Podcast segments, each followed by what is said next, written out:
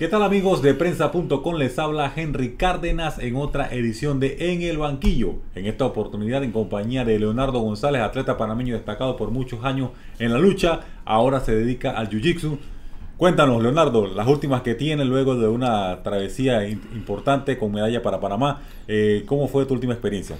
Bueno, eh, gracias por la entrevista, Henry. La verdad que estoy muy contento de estar aquí en las instalaciones de la prensa y sobre todo poder eh, dar mis primicias y dar mis noticias sobre el último evento que estuvimos, que es el Campeonato Panamericano de Jiu-Jitsu de la International Brazilian Jiu-Jitsu Federation, que es la organización más importante en el mundo del Jiu-Jitsu brasileño. Con esto quiero decir que ya han habido en años anteriores todos los años se hace un campeonato panamericano, pero siempre va un contingente de atletas panameños en búsqueda de lograr medallas y ha sido muy difícil porque el panamericano está la crema y nata del jiu-jitsu brasileño antes del campeonato mundial. Entonces, en el 2011 Gracias a Dios eh, fue mi primera medalla panamericana cuando yo era un cinta azul en la categoría máster. Luego en el 2013 cuando era eh, cinturón marrón eh, también obtuve la medalla de oro en el estilo nogi y ahora había regresado en el 2015 y en el 2016 y no pude lograr una medalla en este torneo porque ya era cinta negra y es muy difícil. Cuando la élite, puro cinta negra, puros eh, atletas eh, que tienen 20, 25, 30 años haciendo Jiu-Jitsu per se. Yo solamente tenía 10, 12 años. Eso era eh, la cantidad de tiempo para poder pelear con gente tan experimentada. Pero ahora, en el 2019 ya yo tengo 6 años cumplidos de ser cinta negra, más los 8 años anteriores que fui blanco, azul, morado y negro y ya tenía la experiencia. proceso. Exacto. Cumplir el proceso que se necesita para competir contra un cinturón negro con experiencia. Entonces me presenté ahí y estaba ya el ranqueado número uno y campeón mundial brasileño André Leite, en el cual yo tenía la vista, sí señor, yo tenía la vista puesta en él porque yo sabía que él es el ranqueado número uno, lleva cuatro años consecutivos ganando el mundial sin perderlo y lleva tres años consecutivos ganando el panamericano de mi categoría. Yo sabía que, sí, yo sabía tras eso, es el árbitro, uno de los árbitros principales del evento en donde lo hagan en el mundo, o sea que conoce hasta los árbitros. Será una lucha eh, bien difícil. Y me tocó en el segundo combate, o sea que el que ganaba iba a la final. Entonces, eh, la verdad que mentalmente eh, me sentía bien, físicamente mucho mejor, porque estoy entrenando muy duro, yo entreno dos veces al día. Y eh, sobre todo estaba pensando en que todo me saliera bien, porque si yo perdía esa pelea, iba a quedar en medalla de bronce y eso era lo que yo no quería. Entonces salimos al combate, eh, eh, pasaron tres minutos. En tres minutos nadie hizo nada, cero a cero, eso fue una puro guerra. Amago. Puro amago. estudio. Sí, puro estudio y ya yo sabía, ya yo lo había visto competir adelante, así que yo sabía más o menos con qué él venía él venía con su táctica de agarrar la solapa y poder jalar la guardia, así que ya yo estaba preparado para eso. Entonces yo estaba tratando de contrarrestar y en un momento, usando eh, estrategias de combate yo, lo engañé y pude lograr eh, entrar a las piernas con él con una técnica de lucha.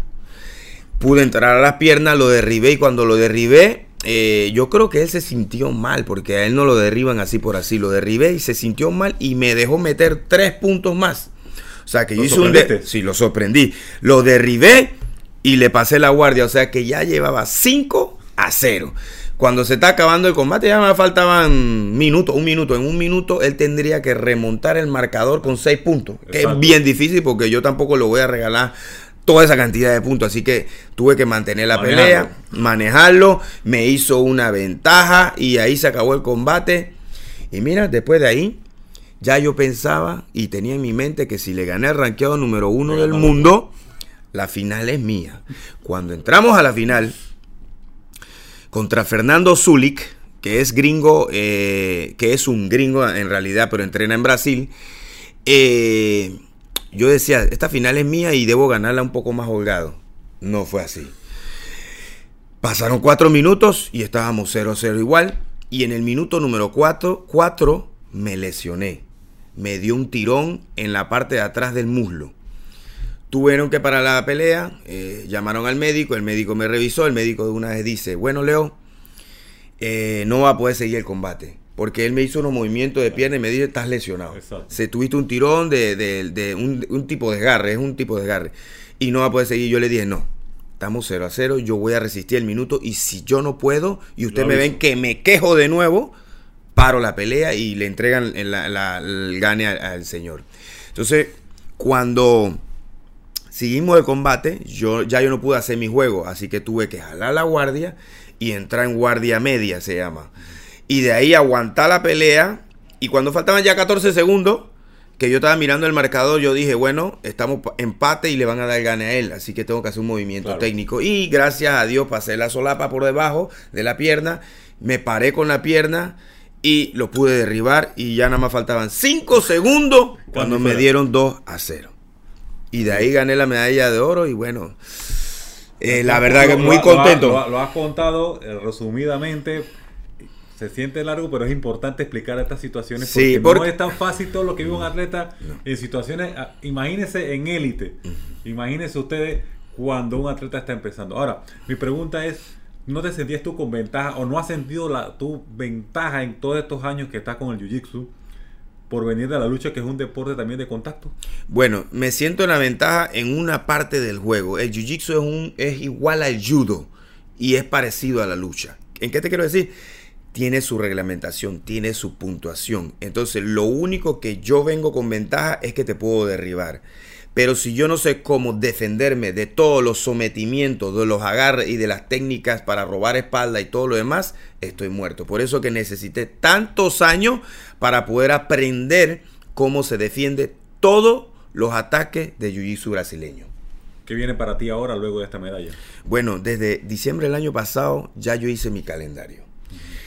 Para este año, eh, mientras Dios me dé salud, todavía estoy lesionado, para que sepa. Tengo desde, tengo siete días después del combate que no he podido hacer nada. No he podido hacer nada, no he podido entrenar, no puedo hacer nada. Y estoy haciendo terapia casualmente en pan deporte de frío, calor y electro, electroshock. Entonces, ¿qué pasa? Que eh, en estos momentos las, las competencias más importantes para mí ahora, después del Panamericano, son los mundiales. Yo compito en tres ligas diferentes.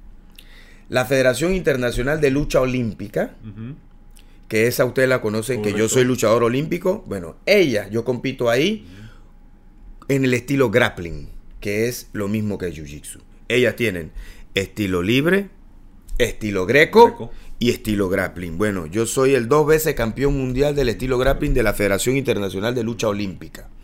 Entonces, este año, Dios primero, en el mes de agosto, voy a ir nuevamente a Kazajstán, en Astana, a buscar ese título mundial para que sea mi tercer campeonato mundial de la Federación Internacional de Lucha Olímpica, que eso para mí es el mundial más importante de este año.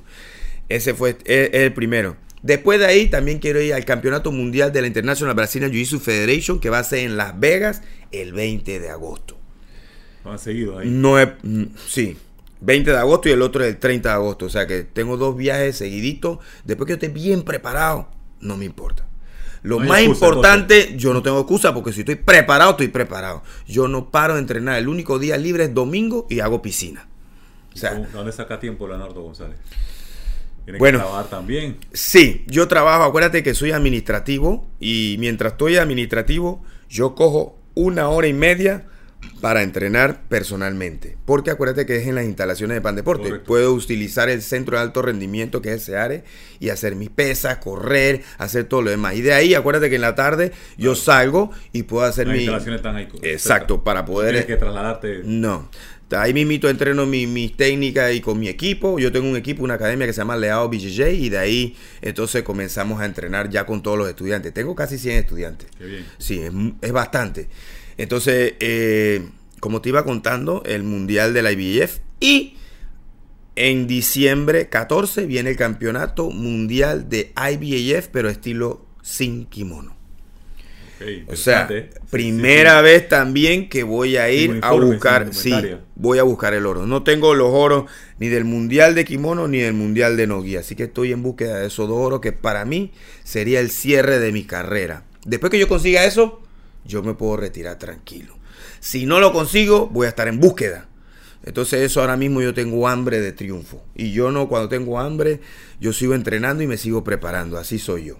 ¿Qué te motivó a ti a irte al Jiu-Jitsu después de una carrera exitosa eh, en la lucha, en el estilo libre, con cinco medallas a nivel centroamericano, inclusive, inclusive ganaste aquí en, en Panamá, en los Juegos Centroamericanos de 2010, si mal no recuerdo. O sea, ¿y ¿qué te motivó? Y, y como hacen otros atletas, de repente, no, yo voy a...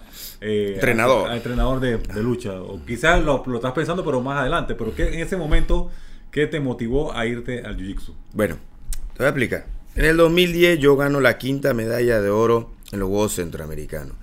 Yo me iba a retirar porque yo me quería dedicar al Jiu-Jitsu, ya que me gustó el deporte me gustó la forma, me gustó cómo se maneja a nivel internacional. Entonces yo me metí de lleno a competir. Pero en el 2013 también hice el equipo para ir a los Juegos Centroamericanos de lucha. Intenté buscar la sexta medalla de oro y romper mi propio récord en medallas de panameño que ha ganado más medallas, pero no lo logré, logré la medalla de bronce. Entonces, ¿qué pasó? Que de ahí tomé la decisión de salirme totalmente de la lucha y dedicar mi tiempo completo a conocer y a aprender el arte del jiu-jitsu brasileño, que es que en realidad me gustaba. Entonces, eh, acuérdate que eh, yo soy un atleta eh, que viene de tantas competencias y esa mentalidad de competitividad no se me puede quitar de la noche a la mañana. Mientras, yo siempre digo, mientras Dios me dé salud, yo voy a seguir dándole triunfo a mi país. Claro que si ya estoy eh, cojeando. que las lesiones sean muy Ajá, estoy cojeando. Eso es una señal de Dios y yo tengo que hacerle caso a lo que Dios me dé. Pero Dios me está dando salud. Eh, no puedo parar en realidad si Él me la da. Donde muere tu espíritu competitivo, ahí ya se acaba todo. Y mi espíritu competitivo está intacto. Yo me siento igual que cuando tenía 20 años. O sea, yo no, yo no, yo no siento que. No, eh, yo me preparo. Es más, yo me preparo con mi equipo de, jóvenes de 20 años, desde 18 a 25 años, yo me preparo, hacemos una preparación física y yo estoy haciendo pesa como si yo tuviera esa edad. Yo me quedo sorprendido, sí, yo me quedo sorprendido porque yo digo, estos pelados. eso, ¿no? Que has mantenido, no, no has parado, no has No, yo no paro. Mira, si un atleta después de los 30 deja de hacer acondicionamiento físico, está muerto. Cuando quiere regresar, ya. No, no, no, no. Está muerto. Los niños de 18 a 25 años van adquiriendo más fuerza y el atleta de 30 para abajo va perdiéndola. Correcto. Entonces, si el atleta de 30 en adelante no hace preparación física adecuada y se libra de lesiones, se tiene que retirar. Oye, hablando un poco de la lucha eh, en sí, eh, ¿Cómo ven los nuevos talentos en la lucha para que haya otros Leonardo González? Bueno, el tema de la lucha es bien complicado. En mis tiempos eh, había mucho apoyo, mucho apoyo para los atletas cuando estaban... Eh, cuando, mira, te voy a explicar. ¿Qué significaría darle apoyo a los atletas y tener y, asegurar un, un, grupo de jóvenes que puedan hacer algo cuando sean adultos? Cuando yo tenía 12, 13, 14 años, nosotros viajábamos a competir a esa edad. Al abierto de los Estados Unidos y al Car Flores de México. Esa edad es preparación, es preparación, le sirve de preparación a los niños. Ya conocen el roce competitivo internacional. No es lo mismo competir aquí que afuera. Entonces, no hay caso. Nosotros viajamos dos, tres veces desde los 12 hasta los 17 años. O sea, nos prepararon como atletas olímpicos. Un atleta olímpico tiene que competir afuera y tiene que recibir entrenamiento especializado por gente idónea, entrenadores de alto nivel. Entonces, si se quedan aquí en Panamá, no viajan afuera y no compiten, no va a haber desarrollo. O sea, no hay un plan entonces. No hay. no hay. Yo no sé si es que no hay o es que no hay el dinero, porque en ese tiempo nuestros dirigentes se movían, yo no sé de qué manera, pero de repente nos decían el otro mes van para Estados Unidos a competir y yo me quedaba, wow, excelente. Es más, así fue que yo entré a la lucha. Yo entré a la lucha por una voz que me dieron, ve allá que está, hay un, grupo de niños que van a viajar mañana a México. ¿Dónde fue eso? En Colón. Colón. Mi tío me dice, yo conozco al entrenador, se llama Antonio, Antonio González, ve allá que él te va a atender. Yo tenía 10 añitos. Porque la, la lucha, y disculpa que te interrumpa, no el atletismo, no el fútbol y no el béisbol, que en, tu época era que todavía... Sí, todo, yo, jugaba todo eso, pero no sé, cuando yo entré a la lucha, yo entré a ese gimnasio, eso parecía un... un una, una arena de, de, de gladiadores te voy a decir la verdad. Cuando yo entré, yo vi esa colchoneta gigante y vi las gradas y vi, esto es una arena. Esto, esto sí me parece. Esto es para mí. Esto es para mí. Y cuando el entrenador habló conmigo y que yo vi que llegó Leopoldo Benedetti, el ingeniero Leopoldo Benedetti llega con unas dos cajetas gigantes. Me acuerdo que no se me olvida. Y comienza a repartirle a 15 niños uniforme, bota, truza, ropa, gorra. Yo dije, ¿eso para quién es? Yo era pobre pobre, pobre. Yo tenía que comer eh, jugo de, eso, de rojo, de ponche de fruta rojo. Costaba un real y un keki. Costaba otro real. Diez centavos ese era mi almuerzo. Después salí a la escuela. Claro. Bien. Esa es otra historia, esa es una historia larguísima. Pero bueno, nos remontamos ahí donde estábamos en el gimnasio. Cuando estábamos en el gimnasio, que él llegó haciendo eso, yo, ingeniero, porque me, yo pregunté quién no es el ingeniero Leopoldo Benetti. Ingeniero, un momentito, el señor vino me dice, ¿usted está repartiendo eso a todo el mundo o a algunos niños específicos? No, estos que están aquí, estos niños, son la selección nacional de la provincia de Colón. No era la selección nacional de Panamá, Santiago. Era, que iba para el campeonato era él se la estaba repartiendo solo a lo de Colón porque ese dirigente era bravo, conseguía para su gente. ¿Y ¿Eso te motivó? De una vez yo le pregunté, ¿y cómo puedo hacer yo para tener uno de esos? No me sobran porque traje 15. Tranquilo, entra, compite, haz el equipo y te va a tocar eso y más, te van a tocar. ¿Cómo más? No, ellos salen de viaje mañana. Dios, ¿para dónde? ¿Quién le paga eso? Yo. Ahora, ahora hay muchas distracciones con los muchachos. Ajá. La tecnología es una de ellas, ahora ah. los estudios son más pesados los dirigentes no tienen que ir a las escuelas a buscar o tratar la manera porque pienso yo que no es que ahora como tú fuiste al gimnasio te mandaron no es que le van a llegar ahora los atletas. En toda la disciplina. No yo es que sí es como tú dices. Acuérdate que cada, provincia tiene un presidente de liga. Correcto exacto. Debería haber un plan eso se llama de búsqueda de talento deportivo. Así es, entonces pero no hay no hay. El dirigente no está interesado en eso el dirigente debería estar interesado en eso porque eso va a ayudar a la misma provincia, a la liga provincial, claro. A todo el país. De cada 30 te sale uno bueno. Así es. Entonces, pero no hay ese, no hay ese plan. En realidad no hay ese plan y los dirigentes están por otra cosa. Eh, ese es lo que yo estoy clarito que es.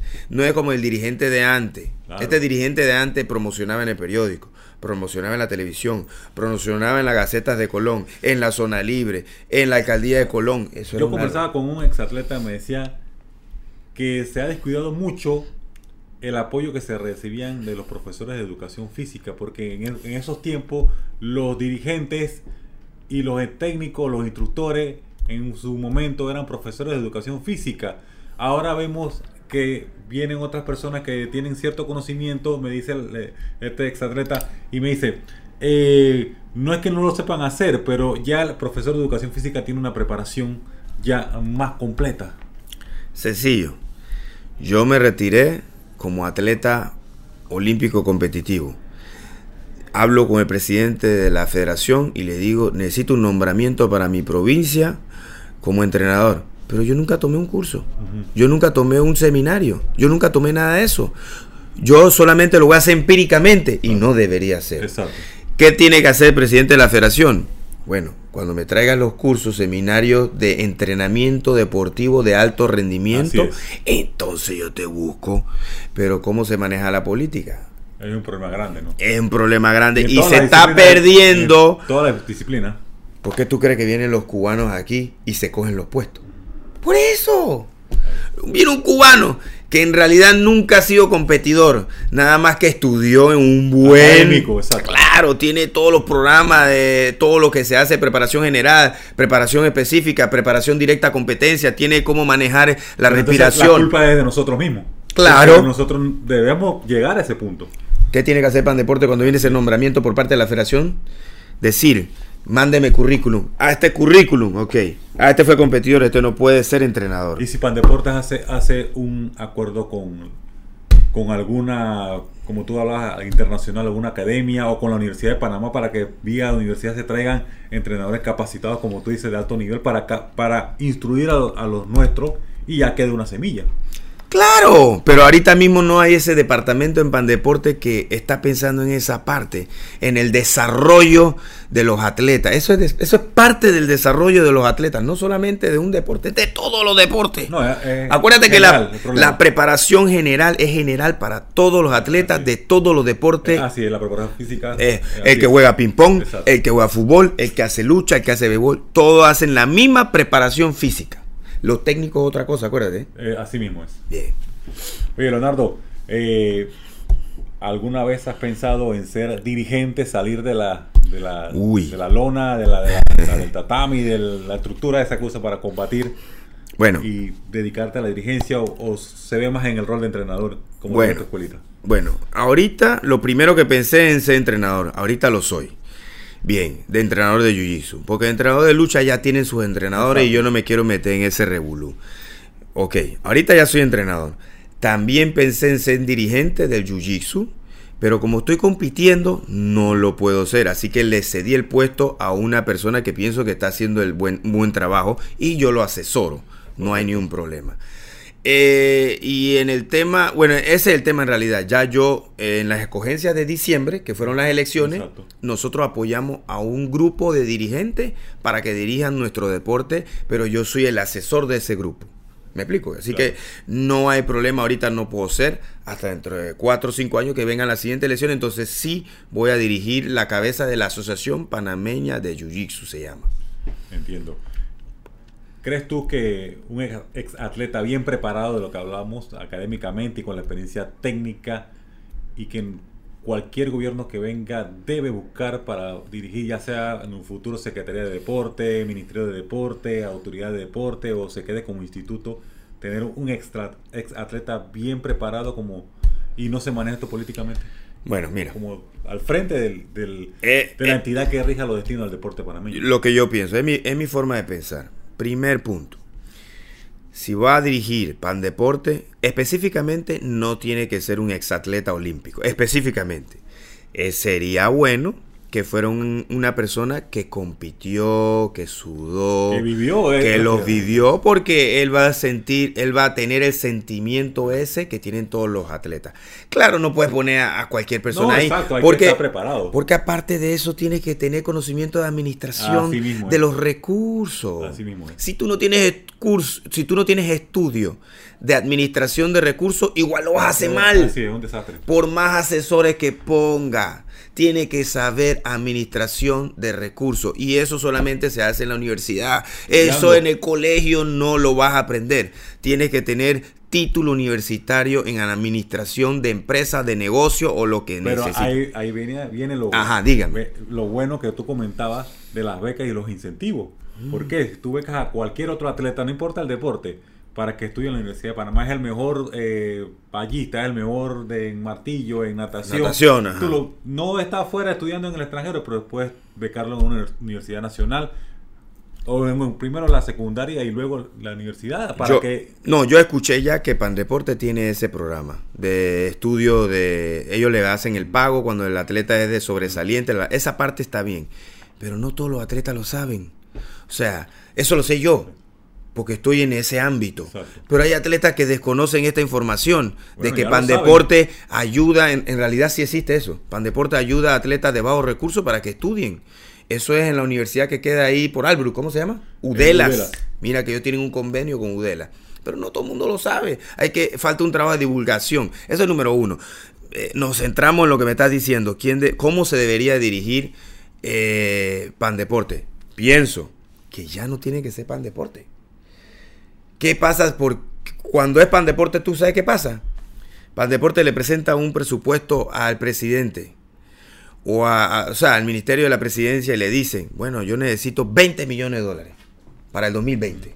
¿Qué hace presidencia? Te apruebo 10. Pero ¿cómo me vas a aprobar 10 si ya yo te pedí para todos los deportes? Ahora Pan Deporte tiene que agarrar esos 60 deportes y ver cómo reparte. Pero ¿qué, pasa? No, escucha. ¿Qué pasa? Que cuando se forma la repartidera está el de la Federación de X, que es un político fuerte. Ya, ya, las investigaciones lo han reflejado. No, no, estoy diciéndote eh, para que vean más o menos. Acuérdate que son bastante políticos, no es uno específico, son bastante. Hay un político específico y entonces este político específico presiona para que se le dé su medio millón de dólares. Es normal, es normal, presiona. Pero ¿qué pasa con nuestro deporte? Nosotros nada más pedimos 50 mil dólares te podemos dar 10 mil dólares. Y el dirigente y lo demás, a ver cómo hace. y los padres de familia haciendo rifa, tómbola y No se puede. Si se va a recortar es a todo el mundo por igual recorte. Así es. Es mi forma de pensar. Esto se llama distribución de los recursos para los atletas a nivel nacional. Esto es lo que tú tienes que hacer. No garantizar porque este, eh, este está amarrado con el presidente. No, no hay que tener miedo con eso. Por eso que el que dirige Pan Deporte, que pienso yo que ya no tiene que ser Pan Deporte, o es una dirección o es un ministerio. Porque como ministerio puede estar peleando allá en la asamblea todos los días. Lado de partida. Todos los días puede pelear. Pero sin ministerio nosotros no podemos pelear nada. Viene el presidente y nos dice, aquí hay 20 millones, te vamos a 10 y ya. el pobre director de Pan Deporte no puede ni llorar. Bueno, agradecemos la participación de Leonardo González aquí en el banquillo. Les habló Henry Cárdenas. Será hasta una próxima oportunidad.